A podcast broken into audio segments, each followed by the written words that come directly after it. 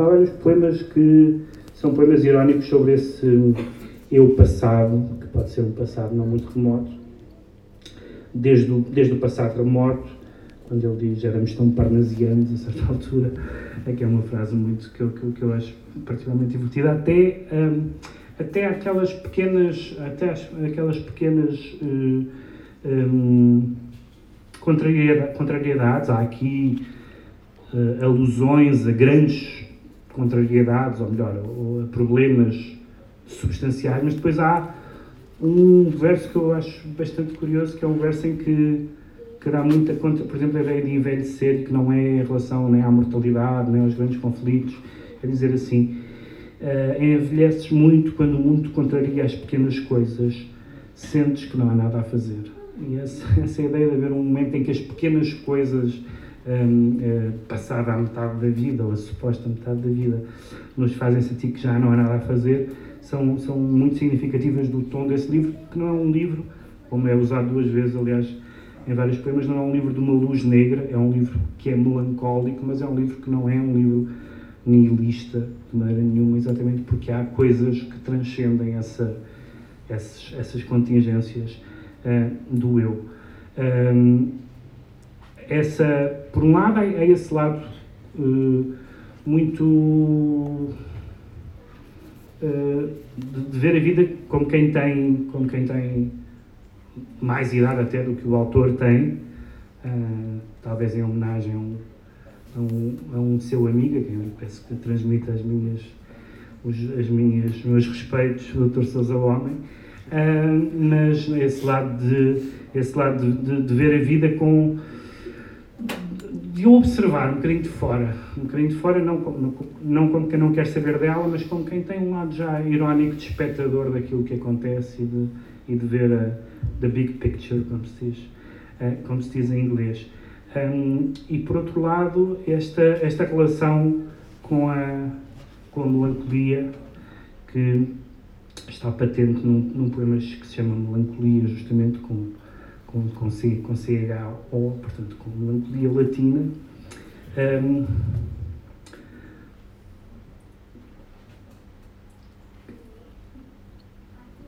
que eu vou ler, não vou ler todo, mas vou ler a segunda parte. Uh, no fim de tudo, regressa à memória dos dias que foram teus em vão, em silêncio. Não houve música, não houve glória, não houve cura para a passagem do tempo. Apenas certa contemplação da noite sobre um mar de cinzas que esconde a tirania de um corpo incendiado pelo mal. E o final melancolia, minha sombra, minha ferida, brava dor que faz de mim um estranho invisível diante da minha própria casa. Uh, este final, este tom também ligeiramente bíblico, é, é, para mim é muito animado por, este, este qualificativo da, da, da brava dor, não é? que não é propriamente um, que não é uma qualificação de um nihilista, mas de alguém que, que relativiza e que compreende uh, um, essas tais contingências de que, de que falava há pouco. Tenho mais umas notas, mas não vou, não vou uh, acrescentar mais uh, a isto que estou a dizer, vou só dizer mais duas coisas sobre, sobre o livro de que, de que eu gosto muito. Uma, uma é esta ideia desse nós, que é um nós, que é um nós do, que é um nós da família, certamente, é um nós da, da comunidade, não necessariamente um nós dos portugueses, mas, mas um, nó, um nós de, dos, dos, dos, pequenos, como é que se o barco, os pequenos pelotões, um, uh, os, pequenos, os pequenos grupos, mas é também um nós uh, do tu e eu, um nós amoroso.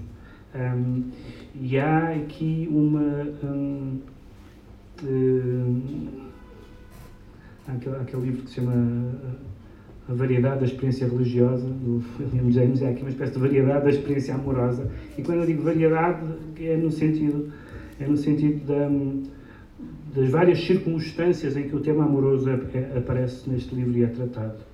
Uh, que, muitas vezes de uma forma uh, de, não, não necessariamente amarga, mas agridoce, uma espécie de, aí sim, de, de balanço às vezes disfórico sobre coisas que não se fizeram bem. Enfim, é um poema de amor, portanto, faz parte de um poema de amor esse, esse balanço uh, mas por outro lado com momentos de extrema e de extraordinária confiança e verdadeiramente românticos no sentido uh, literário do período romântico do tempo. Estou a pensar em dois poemas.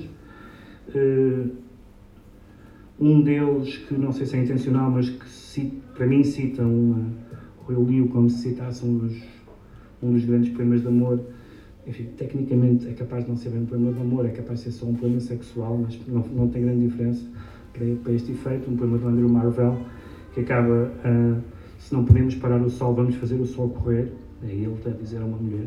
Uh, e há um poema uh, do Francisco que não sei se é o verso final, eu não notei o número da página, mas em que se diz: Se há crepúsculos, adiantamos a hora. Se, adiantar, uh, uh, se anoitece, fechamos os olhos. Não haveremos de morrer. Uh, e num livro onde o haveremos de morrer é um dado de facto, que haja aqui um momento em que alguém diz não haveremos de morrer, mostra, apesar de tudo, uma, uma crença pré, quase pré-moderna no amor, não é? Um, e há um outro momento, um poema eventualmente, mas isso não é muito interessante, uh, eventualmente um, pouco mais desesperançado, mas que no fundo não o é, que é o poema que, que diz, eu gosto da formulação, escrevo pela tua chegada, uh, que é uma espécie de, uh, e num livro que está cheio de ironias sobre a poesia, sobre a a pomposidade da poesia, sobre os poetas do, do panteão, os poetas do espólio, os poetas pomposos, uh, e que tem até o, o, seguinte verso que eu gosto muito também.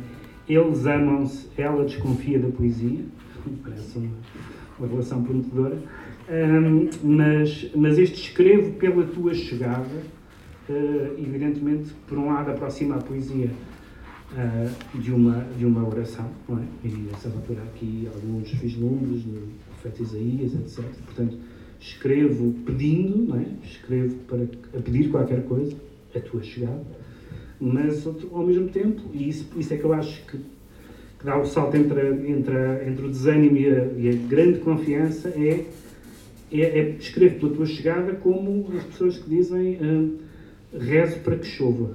Ou seja, no sentido que se eu escrever, tu chegarás, como se eu rezar, vai chover. E isso é um salto de uma confiança que não é nada consentânea com uma desesperança uh, total. Eu tenho mais notas, mas já me alonguei muito. Queria só, uh, antes de ler um, um, uma estrofe do poema uh, final, aliás, vou começar por ler a estrofe do poema final.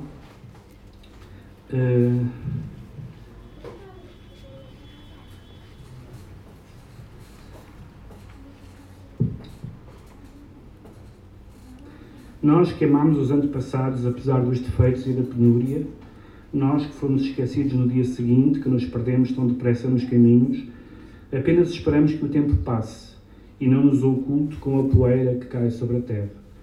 E o, este verso lembrou-me que o, o, o, último, o anterior livro de poemas do Francisco foi publicado há 10 anos.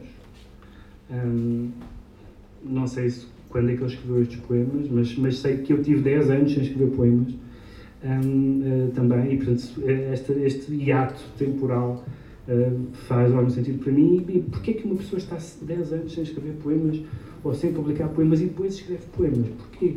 Uh, e, e, e, este verso, uh, a posteriori, dá uma resposta. Este, esperamos que o tempo passe e, nos, e, nos, e não nos oculte com a poeira cai sobre a terra. É uma, uma boa justificação, não tanto para o silêncio, mas para o fim do silêncio, para este regresso do Francisco à poesia, que me deixou também muito feliz. Muito obrigado.